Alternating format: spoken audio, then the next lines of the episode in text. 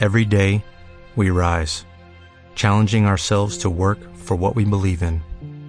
At U.S. Border Patrol, protecting our borders is more than a job, it's a calling. Agents answer the call, working together to keep our country and communities safe. If you are ready for a new mission, join U.S. Border Patrol and go beyond. Learn more at cbp.gov/careers. Tu Bishvat Baruch Hashem, estamos aquí todos juntos. Rosh Hashanah, la Ilanot, Akadosh Baruch juzga a los árboles en este día. Y está escrito en el Sefer Atodá que también Hashem juzga al ser humano para bien, porque el ser humano se compara al árbol. Entonces hoy Hashem nos va a juzgar a todos, querida familia Gamzum Letová y a todo Am Israel, para Atzlahá y mucha verajá. Vamos a comenzar con Mismor Letodá en este día tan maravilloso de Tu Bishvat. El año pasado, Jajam Yossi, también tuve el zehut de estar en la noche de Tu Bishvat aquí con ustedes y Hashem me dio otra vez la oportunidad de estar aquí todos juntos en este Shiur. Vamos a comenzar con el Mismor Letodá y después comenzamos con esta clase. מזמור לתודה. הריעו לאדוני כל הארץ. עבדו את אדוני בשמחה. בואו לפניו ברננה. דעו כי אדוני הוא אלוהי הוא עשנו ולא אנחנו עמו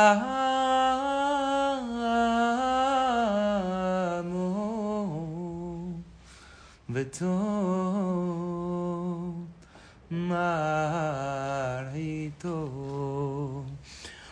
שערה בתודה.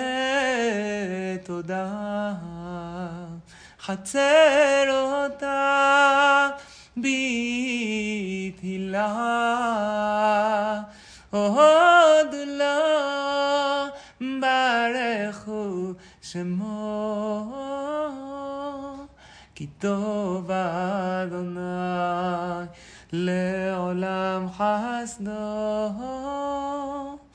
Beador, Bador, Emu,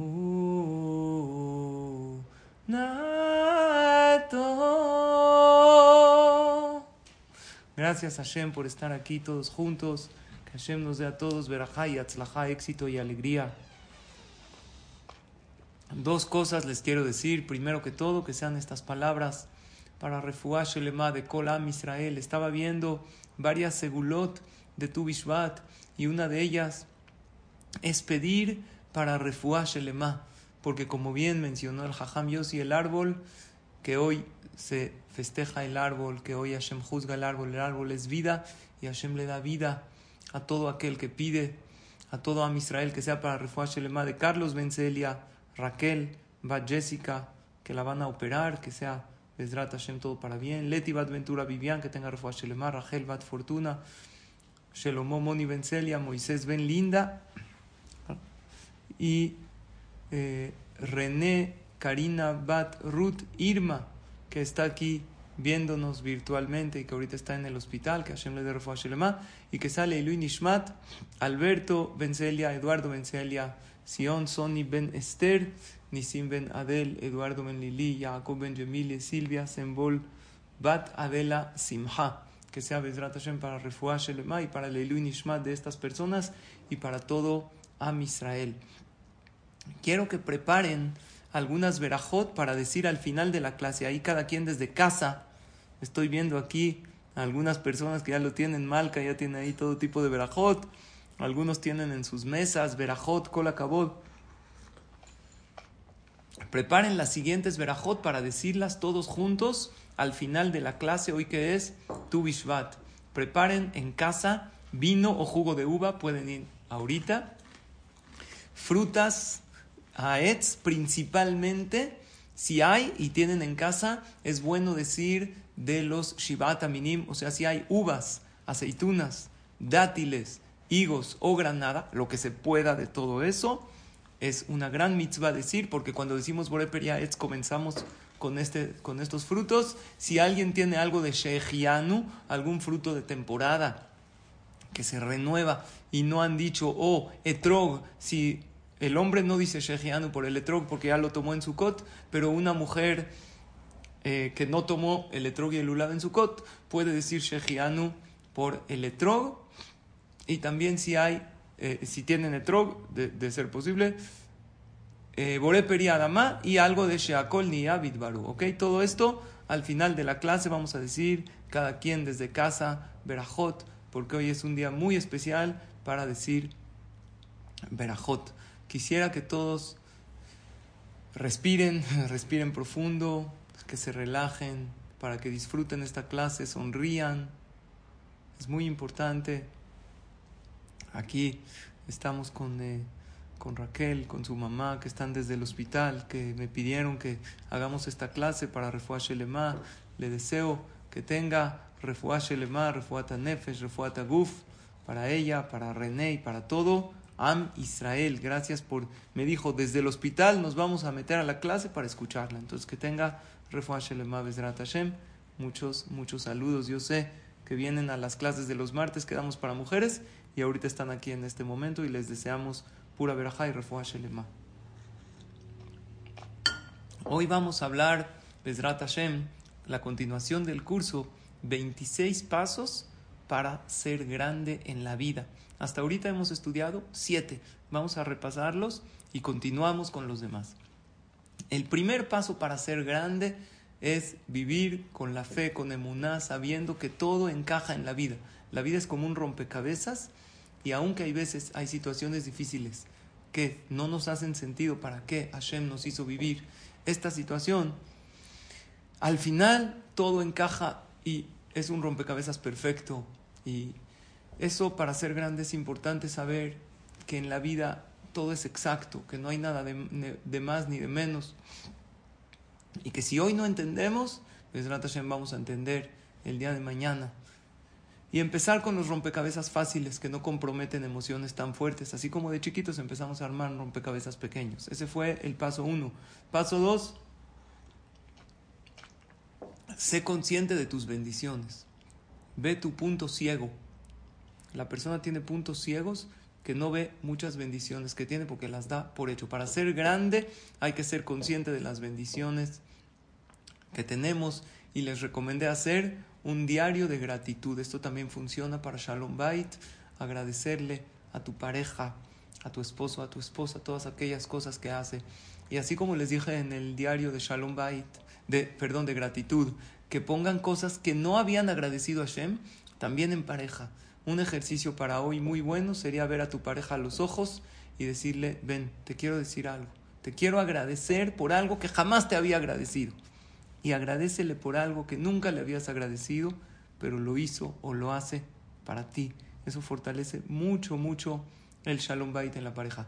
El tres para, el punto 3 para ser grande es reprograma tu mente para otras conexiones. Si seguimos haciendo lo mismo, la mente nos da las mismas órdenes, pero si hacemos cosas diferentes nos acostumbramos, como sonreírnos en el espejo, abrazar más fuerte, permitirnos reír, escuchar música, empezar el día diferente a viendo las noticias o viendo el celular.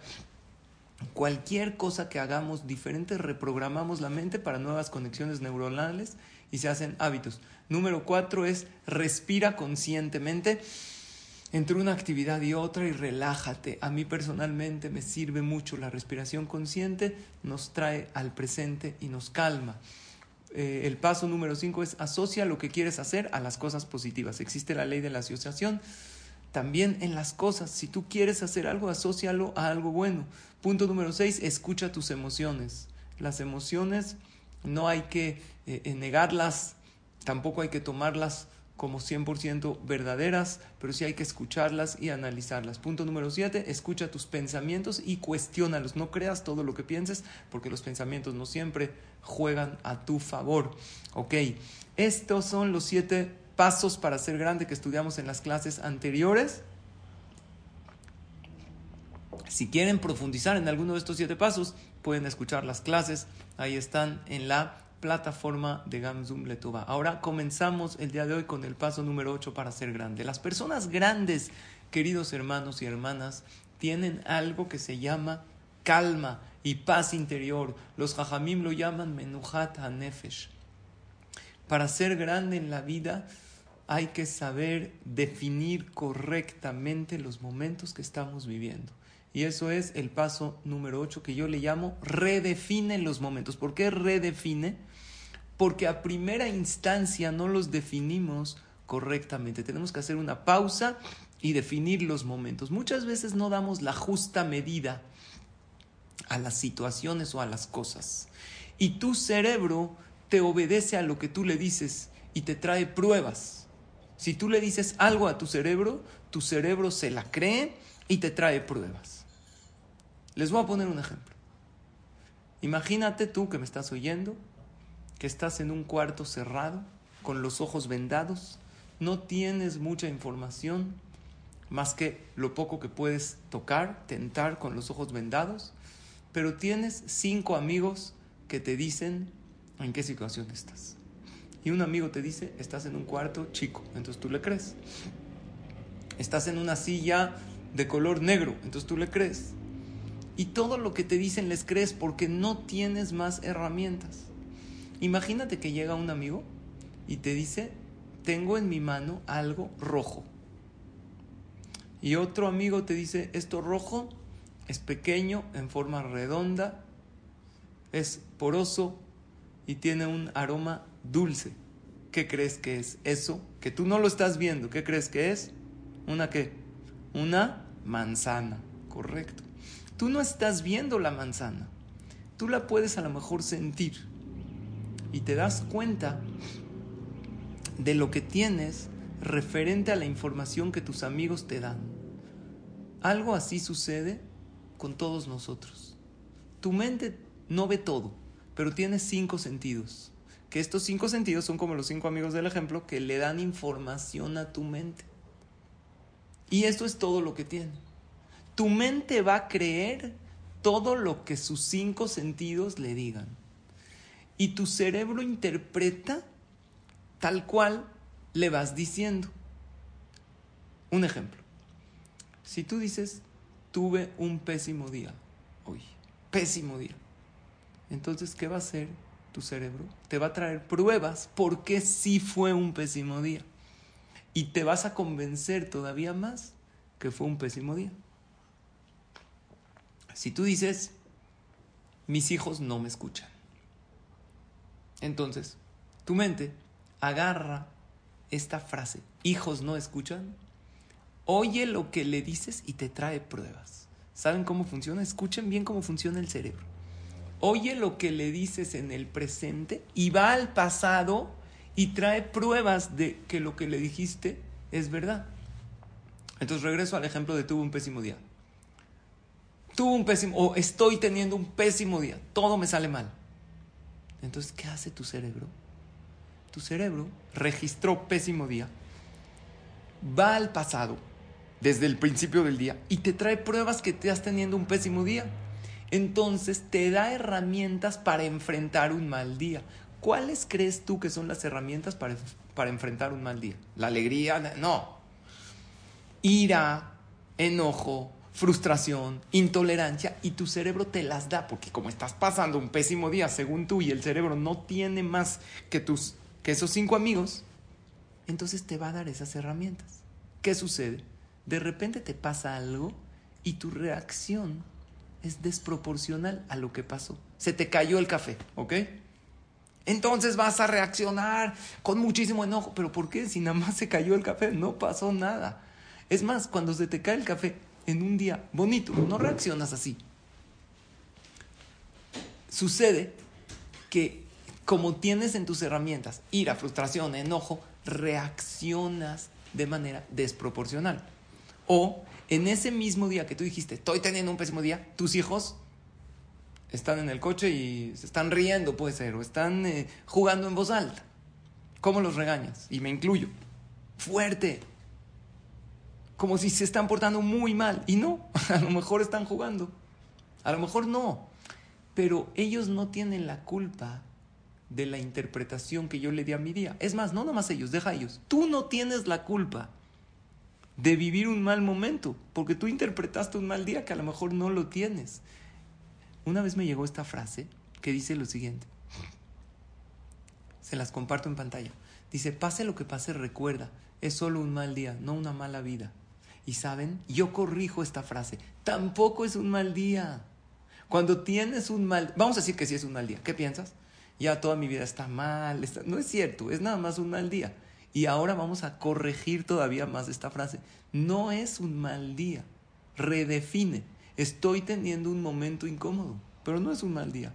Baruch Hashem me desperté, tengo casa, tengo familia, tengo salud, ve lo que sí tienes, pero un, no puedes definir como un mal día un día que Baruch Hashem estás vivo haciendo tus cosas. En lugar de decir, tengo un pésimo día, yo digo, redefine. Voy a decir otra frase. Hoy estoy sensible. Se vale, porque si yo digo hoy estoy sensible, mi cerebro no me va a traer herramientas para enfrentar un mal día, porque nunca dije tengo un mal día. Tengo otra definición para cuando hay tensión, para cuando los hijos no obedecen.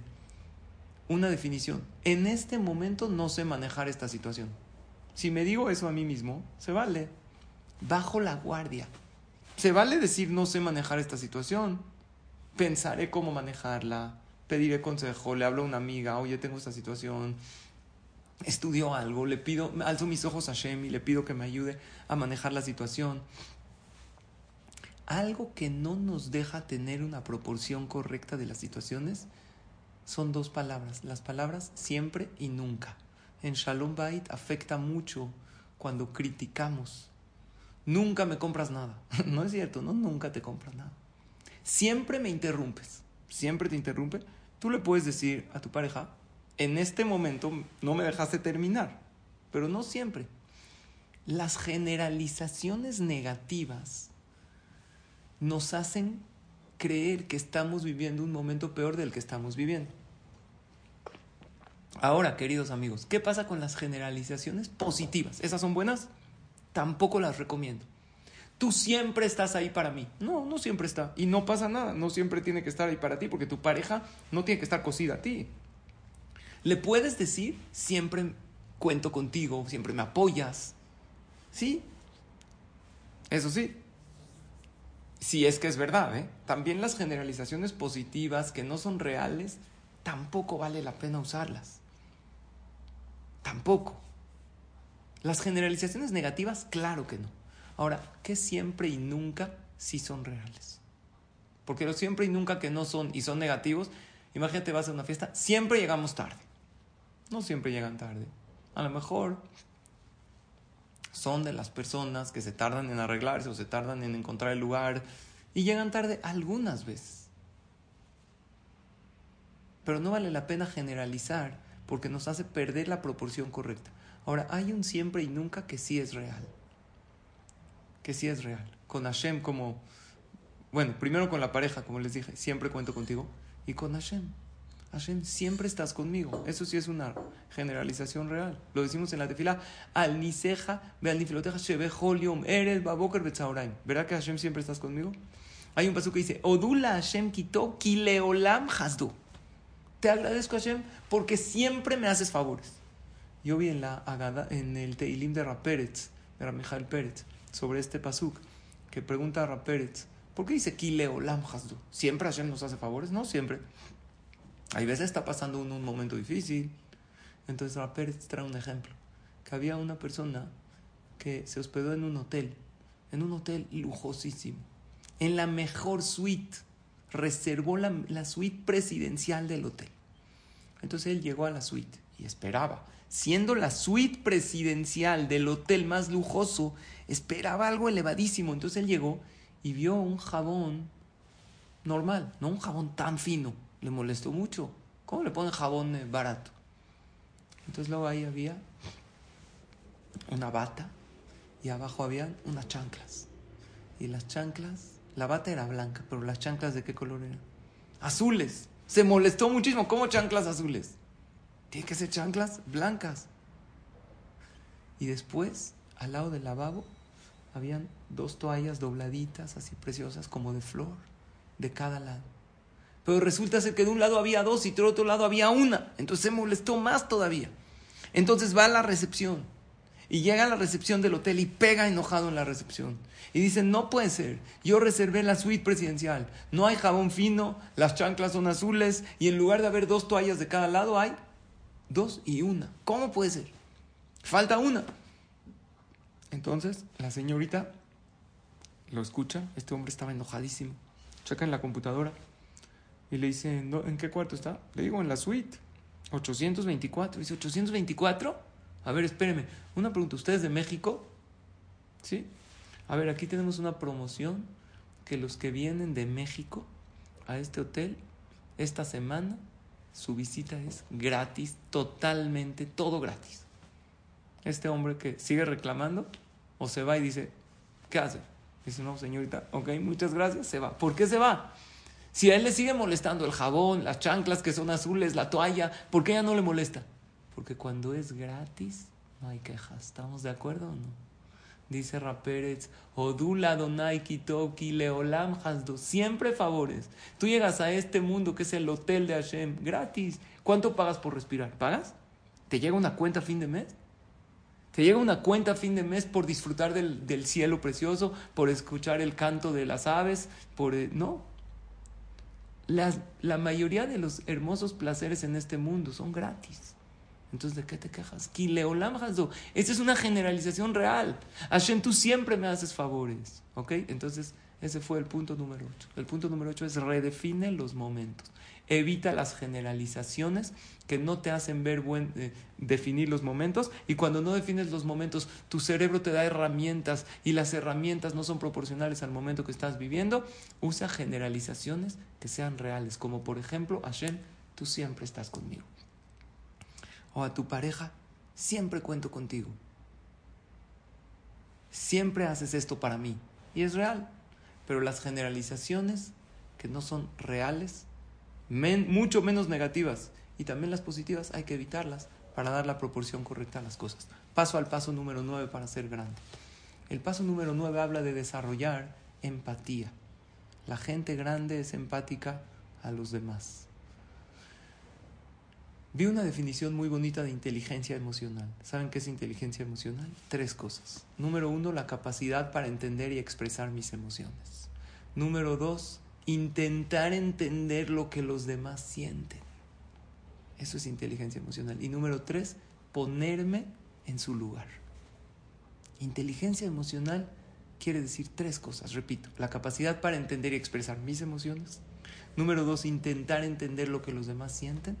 Y número tres, ponerme en el lugar de los demás. Cuando desarrollamos empatía, podemos realmente ser gente grande, porque podemos realmente complacer, podemos conectarnos y dejamos de juzgar. ¿Saben por qué dejamos de juzgar? Porque cada quien tiene su percepción. Y eso también es empatía. Les voy a poner un ejemplo sencillo y real, y luego pasamos a los ejemplos reales de la vida. Imagínense que una persona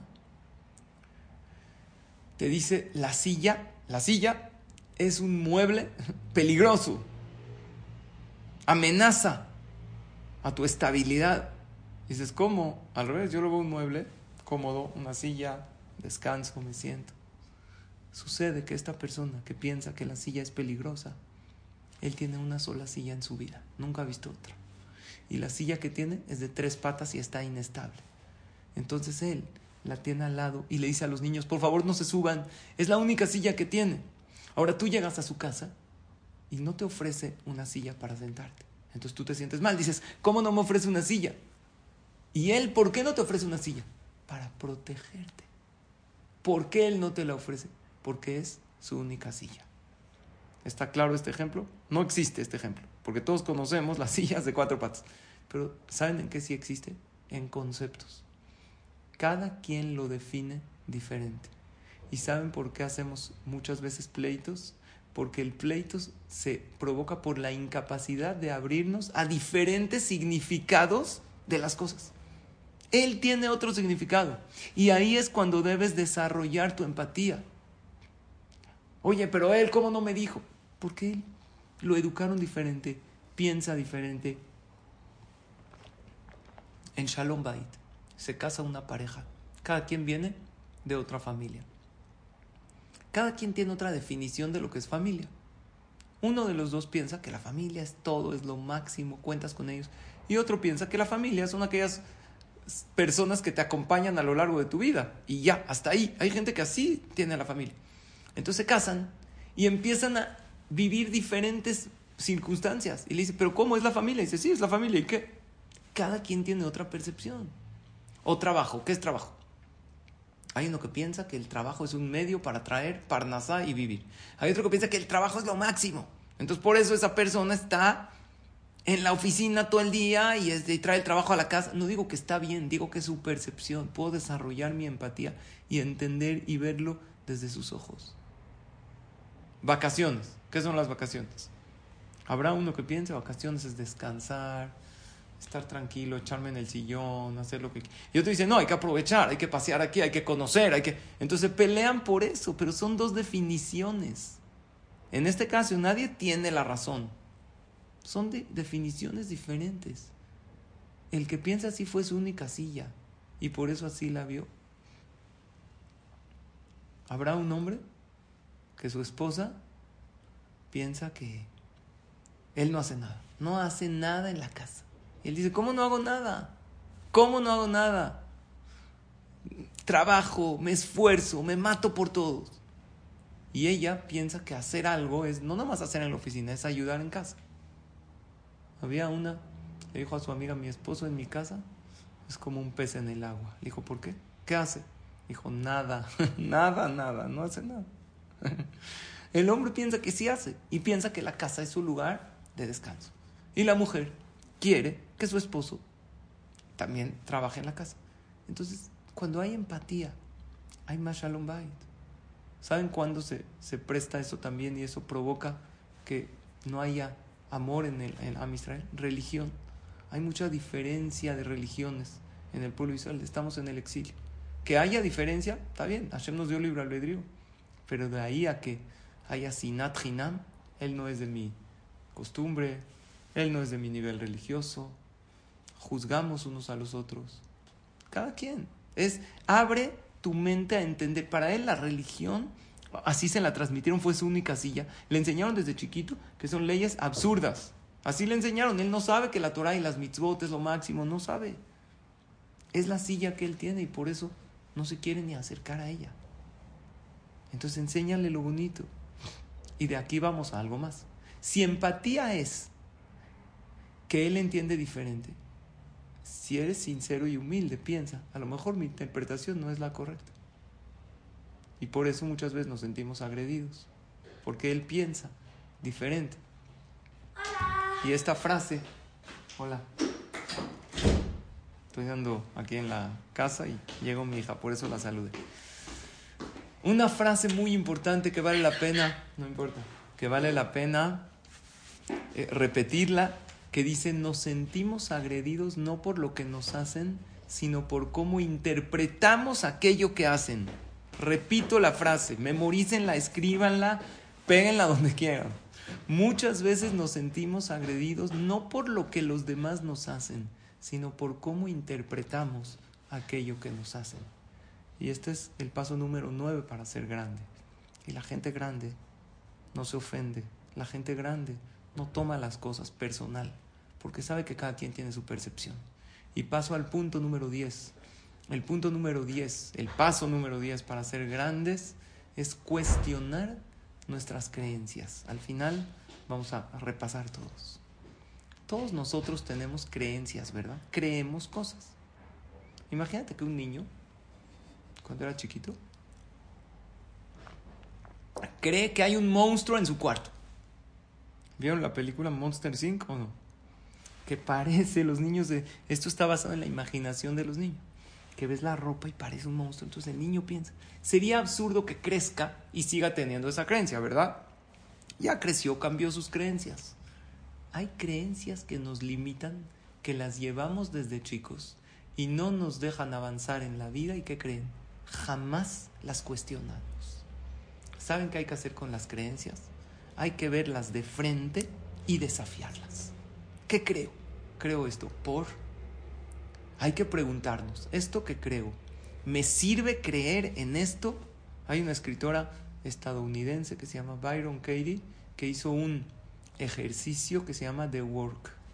Este consiste en preguntarme lo siguiente. ¿Qué creo? Creo lo siguiente. Voy a tomar las creencias, mis principales creencias que tengo. ¿Ok?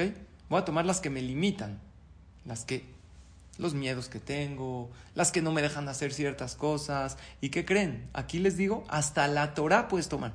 Creo en Hashem, creo en la Torah. Pregúntate. Lo bueno de la religión judía es que es la religión de las preguntas, que hay respuestas para todas las preguntas. Y todo lo que nos preguntemos respecto a la Torah, respecto a la Emuná, Baruch Hashem, hay respuestas de todo. No sabemos todo, pero sí, mientras más vamos estudiando, más se nos va aclarando el panorama. Hay mucha gente que empieza a venir a mis clases y uno de los comentarios, entre muchos que he recibido, es: las cosas me hacen sentido.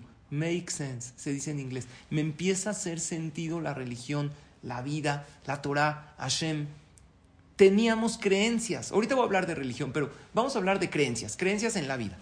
¿Es verdad esto que creo, esto que me limita? ¿Es verdad o no? Entonces dice Byron Katie, responde nada más sí o no. Y trae pruebas, trae pruebas. Si no tienes pruebas para creer en eso, tu mente puede traer pruebas, dijimos antes. Entonces a lo mejor es mentira. Ahora, no nada más creencias sobre la vida. La gente es mala, el mundo es un caos, yo así creo. Y hay gente que vive así. Siempre le preguntas, ¿cómo están las cosas? No, está dificilísimo, ahorita ya dijeron en las noticias. Y tiene esa creencia, que todo es un caos. Ahora vamos a hablar de creencias sobre ti, sobre mí. Creencias que me limitan. Que yo no sé hacer esto, ¿es verdad? Que yo no estoy para logros grandes, ¿es verdad? Hubo un cuento, una historia real, no un cuento, una historia real de unos compañeros de clase que agarraron al nerd, al, al, matadito, ¿no? Al que, el de la clase, y para que todos se burlen de él, sin que se dé cuenta, le pegaron en su espalda un papel que decía soy un tonto. Y todos pasaban y se burlaban de él. Ahora, este joven no sabía que tenía este papel que decía soy un tonto. No sabía. El maestro se dio cuenta de lo que hicieron otros niños y les quiso enseñar con una lección maravillosa. Puso un ejercicio en el pizarrón, un ejercicio de matemáticas complicado. Y dijo, ¿quién sabe responder este ejercicio? Se paró el, el joven, el estudioso, el que tenía el papelito que decía atrás, soy un tonto, él no sabía que lo tenía. Y dijo, yo lo sé resolver. Se paró y lo resolvió perfectamente. El maestro, después de que él lo resolvió, le dijo, ven para acá le quitó el papelito que tenía atrás y le dijo a todos los alumnos lo siguiente.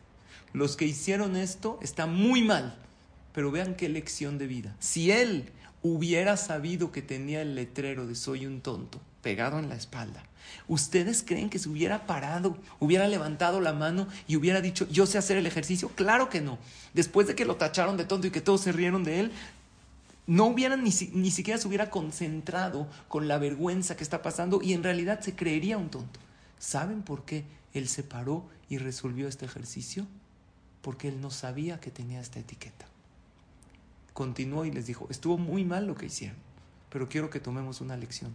¿Saben cuántas etiquetas la gente nos pone o nosotros nos ponemos a nosotros mismos que nos limitan, ya sean materiales o espirituales? ¿Saben cuántas etiquetas tenemos en la espalda que dicen yo no sé hacer esto, yo no sé X ejemplos, cantar, no sé bailar, no tengo este talento, no soy bueno para este deporte, jamás bajaré de peso?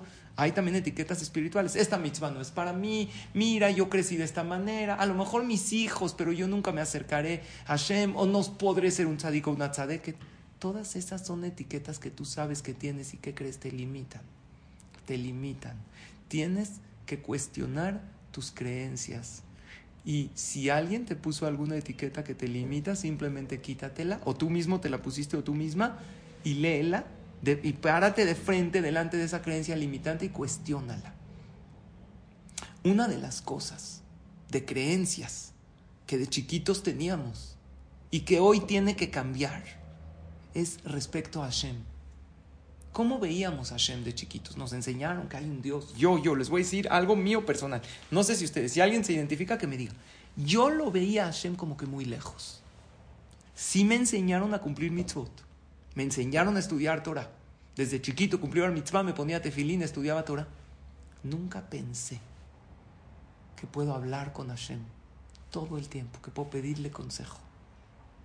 Que todo el tiempo estoy en sus manos. A lo mejor lo escuchaba pero tenía una creencia tan fuerte que Hashem es el rey del mundo, y lo es, pero lo tienes como un rey tan poderoso y tan lejano que te da leyes y que incluso se molesta si no las cumples. Era mi percepción de chico. Díganme, hay gente que me ha dicho que también pensó lo mismo. Aquí puso leer el Sefer, puso un amigo. Sí, es verdad, leía el Sefer. Pero ¿saben qué? Es muy, mi querido amigo no me presentaron a Dios. Nunca me dijeron, Dios, aquí está Sal y Sal y Dios. Hablen, conózcanse, platiquen. Eso no lo hicieron. Y mientras crecí, corrompí esa creencia. Y aprendí que puedo hacer tratos con Dios. Tú sabes que puedes hacer negocios con Dios. Tú sabes que puedes hacer un deal con Hashem. Y decirle, Dios, si me sacas de esta, voy a hacer esto. O aún antes de que me saques, voy a hacer esto para que Mejor apúntalos. Y yo le enseño mucho eso a mis hijos. Se los enseño. Oye, pa, es que perdí esto, me fue así. Haz una mitzvah extra y pídele a Hashem que te saque del problema. ¿Cómo? ¿A poco yo puedo hacer tratos con Dios? Claro. Él quiere hacer tratos contigo. Eres su hijo. Un padre no quiere hacer negocios con su hijo. Si tiene una empresa exitosísima y tiene un hijo, pues quiere que él continúe, que sigas, eh, eh, que sea parte de ese. Dios tiene una empresa llamada Mundo y te creó a ti Yehudi. ¿Y sabes? Es más probable ganarse la lotería dos veces que nacer judío, estadísticamente. Para ganarte, ganarte la lotería es uno de 100 mil. Nacer judío, somos que 14 millones y cacho en el mundo. Entre 8 mil millones. Hay estadísticas, pero no me acuerdo ahorita los números, pero hagan cuentas. Es más fácil ganarse dos veces la lotería que nacer Yehudi. ¿Y qué crees? Naciste Yehudi. Eres de un grupo selecto, súper reducido. Que la Torah dice en la perashá de la semana, perashá Titro, que es la perashá más hermosa de la Torah. ¿Por qué? Porque es la de Mibar Mitzvah. y aparte porque es la de la entrega de la Torah. Dice, koanim. Ustedes son un pueblo especial. Ahora, espérate. Naciste judío que es más remoto que ganarte la lotería dos veces. No nada más naciste judío, estás hoy estudiando Torah. ¿Cuántos Yehudim estudian Torah en nuestra? ¿No es un milagro estar ahorita reunidos? Más de 200 dispositivos, no sé cuántas personas hay acá, más los que nos están oyendo en grabación, lo que, los que están viendo esta clase no en vivo. He visto que hay miles de reproducciones. Es un zehut grandísimo. ¿Cómo llegan miles de reproducciones después de dos mil años de exilio? ¿En qué cabeza cabe? Era para que estemos perdidos. Ahora, y no nada más eso, también cumplimos mitzvot. También decimos verajot. Es una posibilidad súper remota estar como estás tú en este momento. ¿Y qué crees? Estás.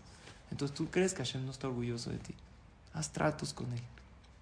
Lo hago yo cuando voy con mi familia de viaje. Siempre les digo, vamos a decir, por ejemplo, ¿no? Me gusta esquiar en nieve. sé que es un deporte un poco extremo. Voy con mis hijos, les digo, vamos a decir, Berajot con Kabaná, Asher y para que Hashem nos cuide, de ida y de regreso. Y llegando vamos a decir Nishmat Kolhai para que Hashem nos dé Berajá. O vamos a dar una tzedaká. Una tzedaká. Con dinero todo se arregla, hasta con Dios. tzedaká es bueno, haces, ayudas a los demás todo una mitzvah extra. ¿A poco no ayuda? En uno de los viajes que tuvimos, precisamente a, esquiar, que a mí me gusta mucho, Estábamos llegando, permítanme contarles, estábamos llegando del supermercado con las bolsas, estaba helando, ¿no? Nevando. Entonces las pusimos en la cajuela, habíamos rentado una camioneta. Llegamos a la casa donde nos, nos hospedábamos.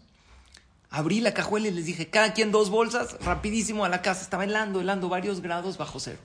No estamos acostumbrados a estas temperaturas. Bajó cada quien dos bolsas y nos quedamos en la casa y ahí nos dormimos. Al otro día cuando bajamos, ¿qué creen? Vi el coche, escuchen bien, con la cajuela abierta. Se quedó toda la noche la camioneta con la cajuela abierta. obvio, se acabó la batería. Se acabó la batería. El, eh, ni cerraba ni abría. Cerré manualmente la cajuela y ya nos íbamos a esquiar a la montaña. Y me dijo, me dijo mi esposa, mis hijos, ¿qué hacemos? Les dije, pues hay que hablarle a donde rentamos el coche, no sea Hertz, que vengan, que no Pero es un relajo en lo que hablas, en lo que llegan, en lo que te... Dijimos, vamos a hacer un trato con Hashem. Es un trato ilógico. vamos a decir Berajot con Cabana. Cuando vayamos a esquiar a la montaña, Sheriatzar con Cabana. Y vamos a decir Minja al terminar. Y vamos a pedirle a Hashem que no necesitemos y que el coche arranque solito. Está ilógico, ¿verdad? Pues, ¿qué creen? Pasó. Increíble. Y les enseñé a mis hijos. Acabando así, pum, prendo la, prende perfecto la llave, el coche arranca. Pero como si estuvo toda la noche el coche abierto. Me está diciendo aquí, creo que Ofelia, para nosotros los judíos no hay nada imposible. Claro, lo que pasa es que para nosotros, Ofelia, sí, pero para Shem no hay imposibles. Y si nos ponemos en sus manos, no hay. Lo que yo les enseño mucho a, a mis hijos y a mis alumnos, haz tratos con Dios y apúntalos. Porque te tengo cerca. Rompe con esa creencia que Dios está, o, el Dios, eh, no, el enojado, eh, con un, a ver, ¿quién desobedece? ¡Pum! Lo castigo. No. Yo creo en el Dios cercano, como dice la Torah, Elohim. ¿Quién es un pueblo que tiene un Dios tan cercano, que podemos llamarle a cada rato, que podemos 24-7 hablar con Él? Que podemos hacer acuerdos con él. Hashem, yo hago esta mitzvah y tú me sacas de este problema. ¿Qué te parece? Que le puedes pedir consejo y recibir su respuesta. Si pones atención, Hashem te manda señales. A mí me ha pasado, creo que a muchos de ustedes. Karoba Donai Lejol Koreab Lejol Asher y Que está tan cercano a nosotros si le hablas con todo tu corazón. En una ocasión fui, fui con mi hija, con mi hija a Six Flags. Entonces, es una feria. Y le daba un poco de miedo. Algunas montañas rusas. Entonces yo le dije, ¿sabes qué? Yo me subo contigo. Había una que daba muchísimas vueltas. Hasta yo, no, no soy el más aventado, pero esto se los conté en Shabbat en el Knis, por si alguien ya lo escuchó. Pero no se grabó. Entonces en uno de esos juegos, no sé si era Batman o algo, estaba muy mal mi hijo. Pa, tengo miedo, tengo miedo. Ya, ya estábamos subidos en el carrito le dije, mira, tienes dos. O te bajas, o mejor dame la mano y ya, se te va a quitar el miedo y vas a ver que todo está bien. Me dijo, pa, tengo miedo. Le dije, dame la mano y cierra los ojos. Empieza a subir el carrito por la montaña. A mí también me da, un poquito de cosita. Se voltea mil vueltas. Pa, le dije, dame la mano, cierra los ojos. Acabó, estaba feliz. Baruch Hashem. La pasó increíble. Se le quitó gran parte del miedo. ¿Y saben qué pensé? ¿Saben qué pensé? Que en la vida muchas veces uno tiene miedo. Hashem, ¿cómo voy a casar a mis hijos? Eh, ¿De esta cómo voy a salir adelante? ¿Qué va a pasar con la economía? Dios te dice, ¿tienes miedo? No hay problema. Dame la mano y cierra los ojos. Dame la mano significa, llévame cerca. Yo estoy cerca a ti si tú quieres que esté cerca. Rompe con esa creencia que es que Dios a mí no me escucha, porque yo no creo en eso, Dios a mí no me escucha. Es que yo no soy el más tzadik. Eres Yehudi. Dios te eligió, no naciste Yehudí o Yehudía por casualidad. Estás muy cercano a él. Y cierra los ojos. ¿Saben qué es cerrar los ojos? Di Shema Israel. Shema Israel, ¿por qué lo decimos con los ojos cerrados? Porque si diríamos Shema Israel, Hashem lo que con los ojos abiertos. Entonces estoy viendo esto. Mira, Dios es grande, pero también tengo mi casa, también tengo mi teléfono, también tengo mi computadora, también tengo mi ropa. No, no, no. Shema Israel, no tengo nada más que a Dios. Cuando tengas miedo, la próxima vez que tengas miedo, dame la mano, te dice Hashem, y cierra los ojos. Dame la mano significa llévame a cualquier lugar, a donde quiera que vayas, cuenta conmigo. Y cierra los ojos significa, si tienes muchas cosas, valora tus bendiciones, pero confía solamente en mí. Les voy a decir una de mis frases favoritas, increíbles, que Dios me iluminó. En una ocasión se las dije a varias personas y yo la digo. Y esta frase dice lo siguiente, di estas palabras. Vean qué frase maravillosa les puede cambiar la vida. Dios, usa mi voz para seguir compartiendo tu mensaje de amor a los demás. Hashem tiene un mensaje de amor a la humanidad y lo transmite por medio de personas que confían que Hashem usa su voz. Porque Dios no, no habla, no sale la voz del cielo, ya no hay bat kol del shamaim como había antes. Hay seres humanos que deciden usar su voz para transmitir el mensaje de Hashem. Repítete estas palabras las veces necesarias. ¿Saben cuando yo la digo antes de dar una clase? Dios, tú tienes un mensaje de amor a la humanidad. Usa mi voz para seguir compartiendo este mensaje de amor. Y este mensaje, esta frase la puedes decir cuando quieras transmitirle algo a alguien, no solamente Torah. Hay un mensaje de amor divino que Hashem quiere compartir. Véanla, visualícenla, memorícenla, no está maravillosa. A mí se me hace algo increíble. Y bueno, para terminar,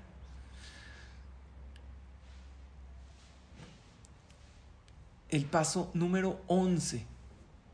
Una vez me llegó algo que dice así. Nunca digas el creador se olvidó de mí. Hay gente que dice, ya se olvidó de mí, ya no me mandó mi. Tantos años sin hijos, creo que ya se olvidó de mí. No, nunca digas el creador se olvidó de mí. Mejor di, el creador no se olvida de nadie. Él ama profundamente a cada una de sus criaturas y obviamente también a mí. Todo lo que me sucede en la vida es por supervisión divina y es todo para bien. No hay ningún error y todo es con absoluta precisión. Eso es tener a Hashem cerca. Eh, mi eh, querido amigo el Jajam Salo Michan, no sé si está aquí presente, muchas veces se mete en la clase, me mandó esto que me encantó. Lo comparto aquí, mi querido Shelomo. Si no estás tú, Salo, muchas veces su hija, Linda, se mete, me manda frases. Mando esta frase que me la compartió mi querido amigo Salo Michan que uno le preguntó al jajam, le dijo, querido rabino, ¿qué significa emuná? Y le dijo en iniciales, emuná es E-M-U-N-A. Dice, entender que en manos del único que controla nuestra vida, ahí estamos. Estoy siempre en las mejores manos. Cuando la gente viene conmigo a pedirme consejos, siempre les digo esto. Porque es difícil. Ahí ves, viene alguien con un problema. Hay una persona que vino hoy conmigo. Hoy. No, de hecho no le di cita. Yo estaba estudiando en el CNIS y solito entró. Me dijo, entré a pedirle a Shem. Qué bueno que lo veo, jaja. Dijo, tengo muchos problemas de salud. Uno tras otro. No salgo de uno cuando empieza otro. Este último tiempo, no sé si un año o dos, de doctor en doctor, no sé qué está pasando. Le dije, mira, no sé. No tengo no, soy Naví, no sé qué pasaste en tu vida anterior, no sé qué vienes a reparar. Te aconsejo que te fortalezcas en la veraja de Asher y Atzar, que es para la salud, y solamente quiero una cosa, que sepa, dile a Hashem, estoy en tus manos, en las mejores manos, acepto con amor todo lo que me mandas. Eso te va a ayudar a dos cosas. Número uno, a fluir y a no poner resistencia. Y número dos, cuando Hashem ve que uno recibe con amor las cosas que Hashem le manda, entonces endulza el juicio. Obviamente hablé más ampliamente con él, pero le dije, precisamente esto y más. Hoy tu Bishvat, que acabando la clase en unos minutos vamos a decir Berajot. Paso número 11 y último de la clase es habita el presente. La gente grande no vive en el pasado y en el futuro. Les voy a decir una estadística. ¿Cuánto tiempo creen ustedes que estamos pensando en el pasado o en el futuro y no en el presente? Estadística, estudios, no es mi opinión. Les digo los datos. Hay dos psicólogos de Harvard, uno se llama Killing Wood y otro Gilbert hicieron un estudio con más de 2.000 personas que registraron sus pensamientos. No lo van a creer. El 47% de nuestros pensamientos son de cosas que no están pasando en este momento. 47 no es mucho y no podemos estar ni en el futuro ni en el pasado. Gran parte de nuestros pensamientos es qué va a pasar o cómo esto pasó. Y ellos llegaron a una conclusión, este eh, Wood y Gilbert Conclusión, una mente divagando es una mente infeliz. Y el Rambam dice, lo que ellos dijeron, pero el Rambam ya lo dijo desde antes, vivimos más en nuestra mente que en nuestra realidad. Les digo algo, saben que soy rab de la comunidad Montesina, del Beta Knesset Charles Simha, muchos de ustedes conocen. Uno de mis trabajos es ir a casas de Abelim, a acompañar a los Abelim en su dolor. Y siempre digo, Hashem, ponme las palabras porque no quiero lastimar.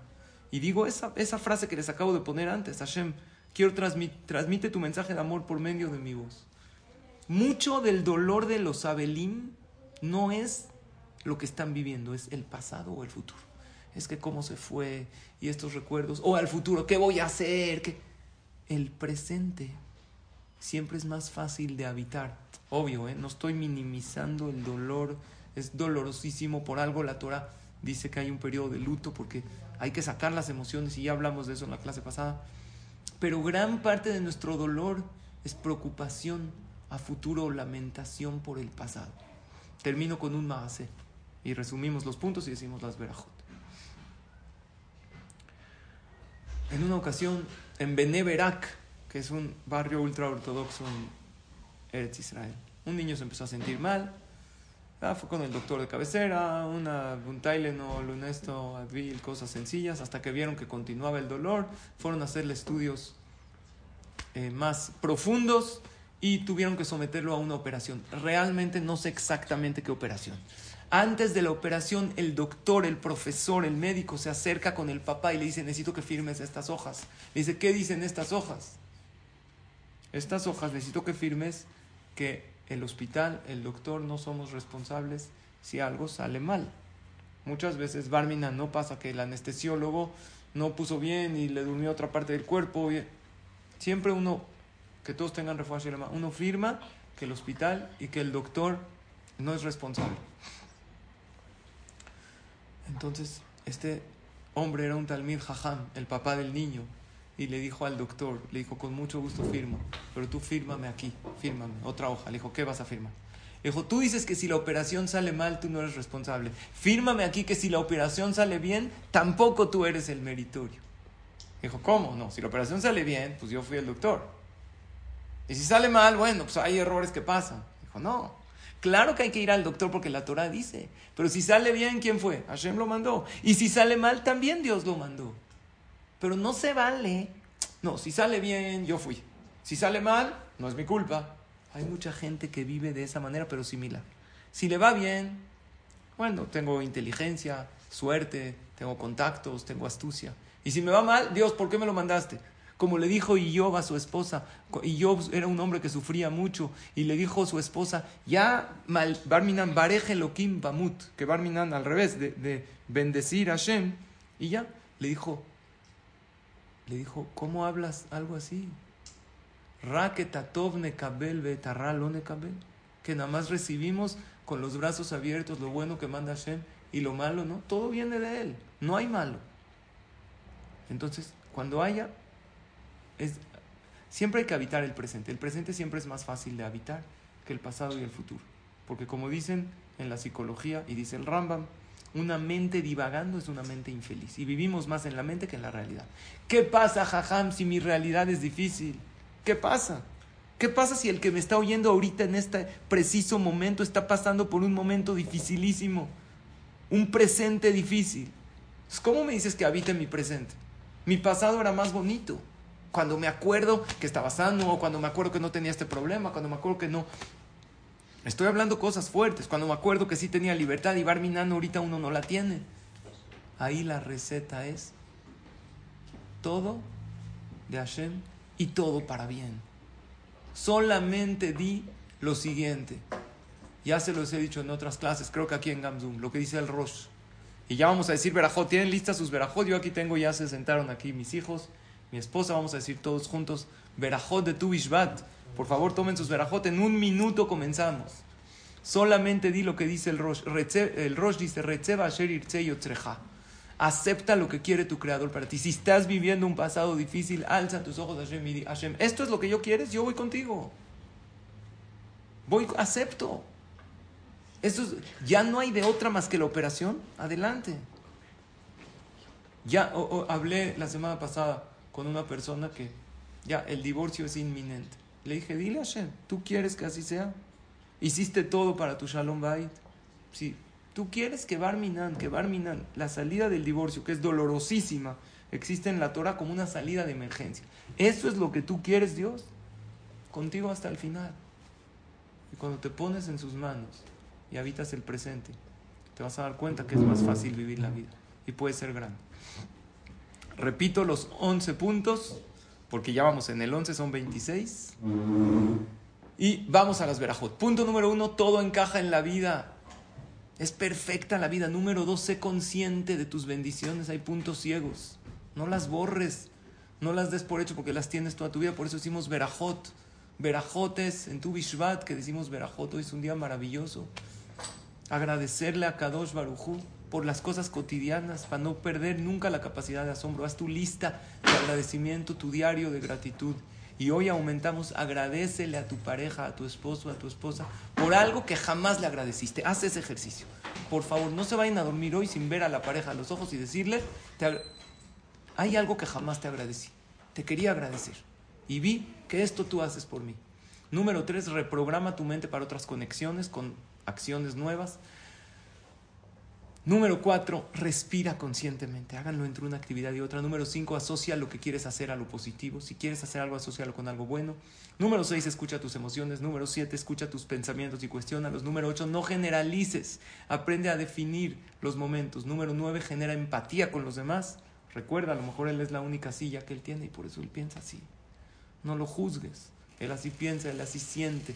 Trata de ponerte en su lugar. Número 10, para ser grande, cuestiona tus creencias que te limitan, quítate esas etiquetas que a lo mejor hay veces tienes y crees que no puedes hacer tantas cosas, no tienes idea del potencial que tienes. Y número 11, habita el presente. Ahora vamos a nuestro presente. Acabamos la clase, una clase de Torah inspiradora, una hora de Torah. Ahora tenemos un presente maravilloso. Estamos en Tu Bishvat, Hagla y Lanot. Dice el Sefer Atodah que Hashem, así como juzga el árbol, juzga al ser humano. Así dice el Sefer Atodah. Saca tu expediente de Rosh Hashanah, lo abre y hace unas adecuaciones por tu bien. O sea, podemos en este momento mejorar el juicio de Rosh y el sello de Yom Kippur, ¿saben cómo? Con Berajot. Vamos a decir Berajot. Quiero que preparen todos las Berajot. Olvida ahorita el pasado y el futuro. Ahorita estás en una clase, estás conectado, conectada para los que me están viendo en vivo, que es la noche de tu Bishvat. Y cuando llega un pasado difícil a tu mente, último consejo de la clase, divídelo en dos. Bueno, cuando llega un pasado a tu mente, primero que todo, ¿fue bonito ese pasado? Sí, recuerdo el viaje, recuerdo. Agradecelo. Qué padre, gracias Hashem. ¿Fue difícil el pasado que viviste o te arrepentiste de algo? Di así Hashem quiso y fue lo mejor que me pudo haber pasado. Vamos a comenzar, queridos amigos, con la verajá de Boré Mine Mezonot. Aquí yo tengo, ¿qué tengo? Tengo aquí unas galletas. Aquí están mis hijos, mi esposa. Gracias por la mesa hermosa a mi esposa que preparó. Vamos a decir la verajá de Mezonot, que en el orden de la... Ah, les quiero aclarar algo. Hay un ceder de tu muy grande, con cuatro copas, con frutas, eh, pero es muy largo, no es alajá. Alguien me dijo, ¿por qué no haces ese ceder? Por dos motivos. Número uno, porque toma mucho tiempo. Eh, eh, y nos enfocamos aquí en Gamzum, le toma más que nada en estudiar Torah quería aprovechar para la clase. Y número dos, no es obligatorio. Lo principal en tu Bishvat es decir Berajot. Y hoy vamos a decir Berajot en orden. El orden de las Berajot, según la Laja, es Mezonot, Agefen, Aetz, Adama, Sheakol. ¿Correcto? El que quiere también puede decir Boremine Besamim, si alguien tendría algo de Besamim. Vamos a comenzar con Mezonot y pedir Parnasá, Tobá, para todo Am Israel. Si hay algún Besamim, para decir Boremine Besamim, es bueno aumentar en Berajot. Gracias. Perdón, que ya. Después no te voy a dar por. Bueno, vamos a decir, yo tengo aquí una galleta. Vamos a decir juntos, Boremine Mezonot. La verajá de Boremine Mezonot. Les voy a dar un tip para todas las verajot. Agarra el alimento con tu mano derecha. A lo mejor no lo hacemos siempre, pero tú, Bishvat, que es el día de las verajot, vamos a decir las verajot correctamente. Dice Rav Shlomo Zalmen Neuerbach, primero agarrar el alimento, aquí tengo a todos mis hijos, gracias niños por estar aquí, gracias a todos por estar en sus casas y compartir este bonito ceder de Tu Bishvat. agarramos el alimento con la mano derecha, esto es una alajá, y Rav Shlomo Zalman Auerbach decía, divide la verajá en tres. Ojalá y lo hagamos siempre, pero es difícil hacerlo siempre. Hoy que es el día más importante del año para decir verajot, vamos a dividir la verajá en tres, mentalmente. Primero Baruch Hashem, ¿con quién estoy hablando? Con Dios. Eloquenu Melech Haolam, ¿quién es Hashem? Que es nuestro Dios, como les dije, cercano a nosotros, rey de todo el universo, y luego, en este caso, Boremine Mesonot. ¿Ok? Se divide en tres y se concentra uno. Que haya la verajá de mesonotes para que haya Parnasato va para todo Am Israel. Y para ustedes que la están diciendo con su familia, que siempre tengamos la mesa llena. ¿Y ahora qué creen? No estás diciendo la verajá tú solo, te estás uniendo a cientos de Yehudim. Hay más de 200 dispositivos en este momento, que me imagino que somos muchos más que 200, porque aquí nada más en casa de ustedes somos cinco, más las casas de, todos. Vamos a decir, Boremi Nemes Donot, agarramos con la mano derecha. Y además, si alguien oye la verajá de otro que conteste amén, y es doble mitzvah, dice la Gemara. El que contesta amén crea un malaj, un ángel que lo protege, porque amén suma 91 igual que malaj. Entonces, yo digo la verajá, ustedes aquí en casa contesten amén, y luego ustedes dicen la verajá y yo contesto amén. Así háganlo también en casa. Ahora, los que oyen mi verajá también pueden contestar amén porque la están oyendo en vivo. El que no la oye en vivo, no. Baruch ata Adonai Eloheinu melech haolam bore mine mezonot. Amén.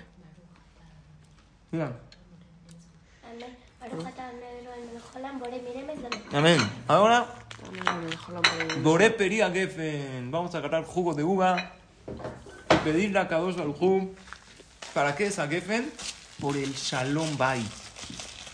Y por las parejas. Todos los que tenemos hijos solteros o solteras, hijas solteras, vamos a pedir que todos encuentren su Zibug su pareja adecuada en Am Israel. Y los que ya estamos casados, vamos a pedirle a Hashem. No que tengamos a la pareja ideal, que seamos la pareja ideal para nuestra pareja. Eso es Shalom Bay. Yo quiero ser el ideal para mi pareja. Vamos a decir Boré Peri Hagefen.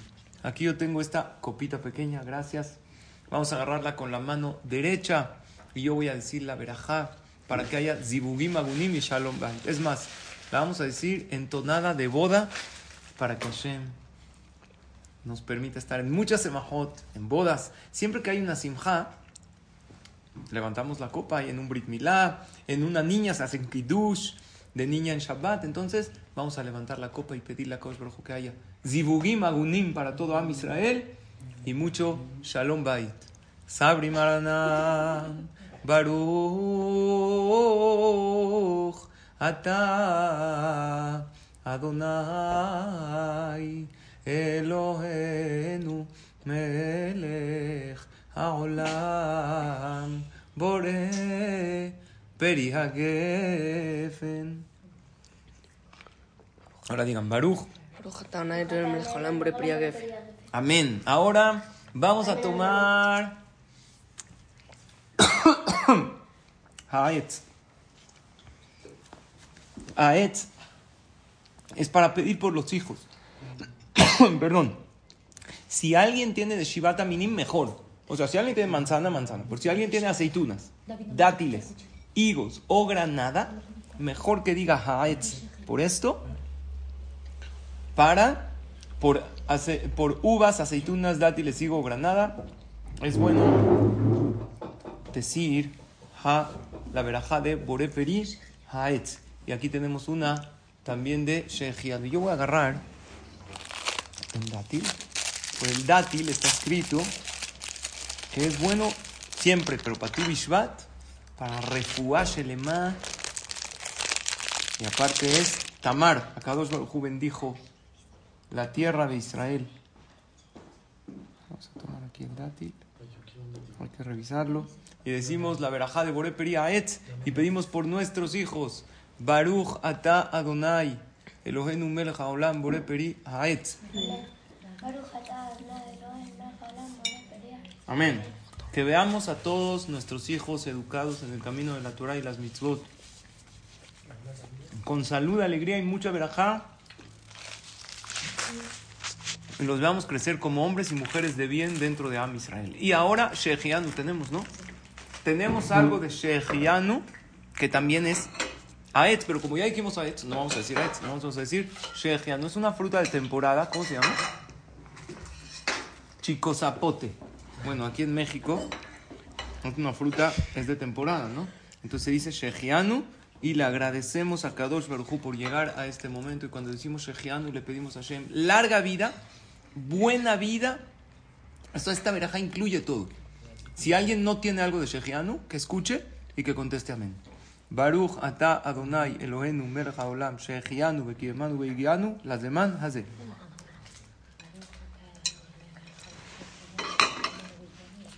Está rico, no lo había probado, creo. Pero le agradecemos a Shem por crear tantos frutos en el mundo. Y es bueno comer muchas cosas de Aetz, no solamente una. Aquí tengo una uva. Para no hacer tan largo el ceder, vamos a pasar a las demás verajot. Y después cada quien en su casa continúen comiendo y recuerden si comieron shiur, es decir, 27 gramos. Eh, hay que decir verajá jaroná, hay veces nefashot, hay varias alajot, ¿no? Ala aetz, ve al periaetz, si comimos frutas de shivatamim. Vamos a decir boré peri adamá. Aquí yo tengo unos cacahuates. Boré peri adamá es para la salud, para que Hashem nos mande refuaje lema, porque eh, la persona se llama Adam. Adam nos llamamos porque venimos de la Adamá, de la tierra, y nuestra materia prima del cuerpo viene de la tierra y le pedimos a Hashem que siempre mantenga nuestro cuerpo sano y que todo Am Israel tengan refuaje lema y en este momento repito los nombres de refuaje lema que dijimos al principio de la clase pero cada quien que los diga desde su casa. Para Carlos Bencelia, Raquel Bat Jessica, Leti Bat Ventura Vivian, Rachel Bat Fortuna, Shelomo Moni Bencelia, Moisés Ben Linda, Ra- eh, René Karina Bat Ruth Irma. Que tengan todos Kolam Israel, Refuash Lema. Vamos a decir la verajá de Boré Peri Adama. Lo agarramos con la mano derecha. Yo digo, ustedes contestan amén. Y después ustedes dicen, yo contesto. Baruch ata Adonai Elohenu Melech Haolam Boré Peri Adama. Amén.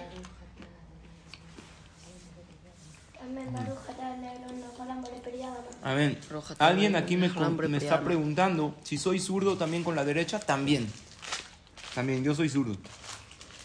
Me preguntan aquí, iPhone de Sharon, ¿Salmas es mesonot? No, Salmas es Sheakol, porque es tortilla. Ahora, Sheakol. Sheakol no digan de un líquido, porque como ya tomamos jugo de uva, entonces exenta a todos los líquidos. Yo tengo aquí un agua, pero no voy a decir Sheakol por esto, voy a decir Sheakol por unos dulcecitos, por unos bombones. Y aquí vamos a pedir que cualquier petición, cualquier petición, siempre que dice Sheakol pide cualquier petición, pero en tu Bishvat, más todavía. Vamos a decir con la mano derecha, tomamos esto y le concéntrense en algo que le quieran pedir a Hashem.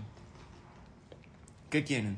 Que se haga este negocio, que esta persona tenga tzlajá por alguien, por ti mismo, por tu familia, por Am Israel. Ahorita es una noche que todos vamos a ver muchas Yeshuot.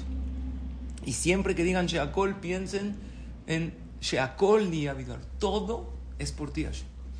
Decimos, Baruch, Ata, Adonai,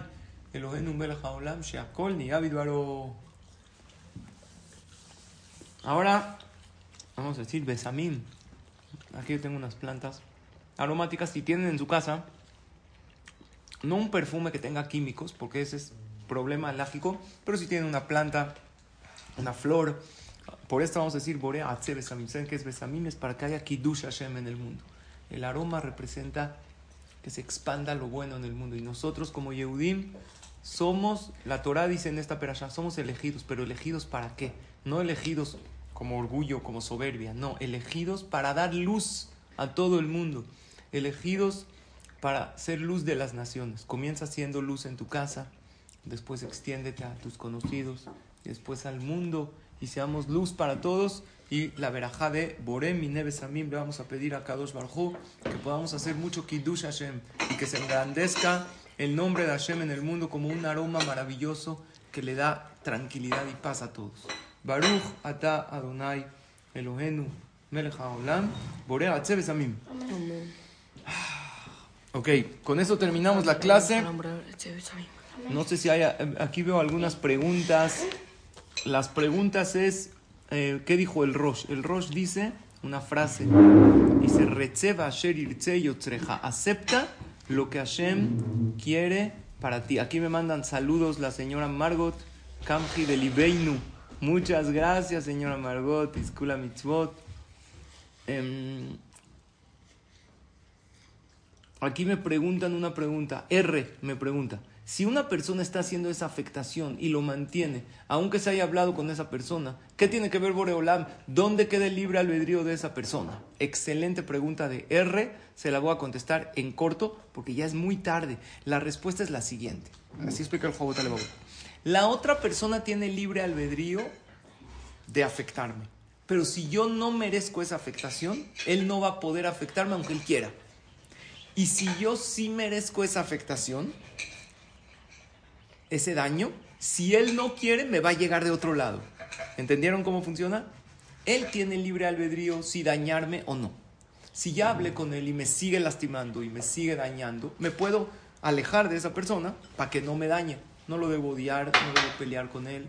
Me debo alejar para que no me dañe. El libre albedrío de él está si decidir él ser el vehículo de Hashem, así como les dije hoy en la clase. Hashem usa mi voz para dar, para mandar tu mensaje de amor al mundo. Hay que decirle a Hashem que nos use a nosotros para dar cosas buenas a los demás. Y ahí está el libre albedrío. Bueno, terminamos esta clase, Tizkura Mitzvot, Tu Bishvat Sameach, todo lo bueno. Los dejo porque tengo una boda, tengo una reunión. Y nos vemos, Bezrat Hashem, la próxima. Saludos. Every day, we rise, challenging ourselves to work for what we believe in. At U.S. Border Patrol, protecting our borders is more than a job, it's a calling. Agents answer the call, working together to keep our country and communities safe. If you are ready for a new mission, join U.S. Border Patrol and go beyond. Learn more at cbp.gov/careers.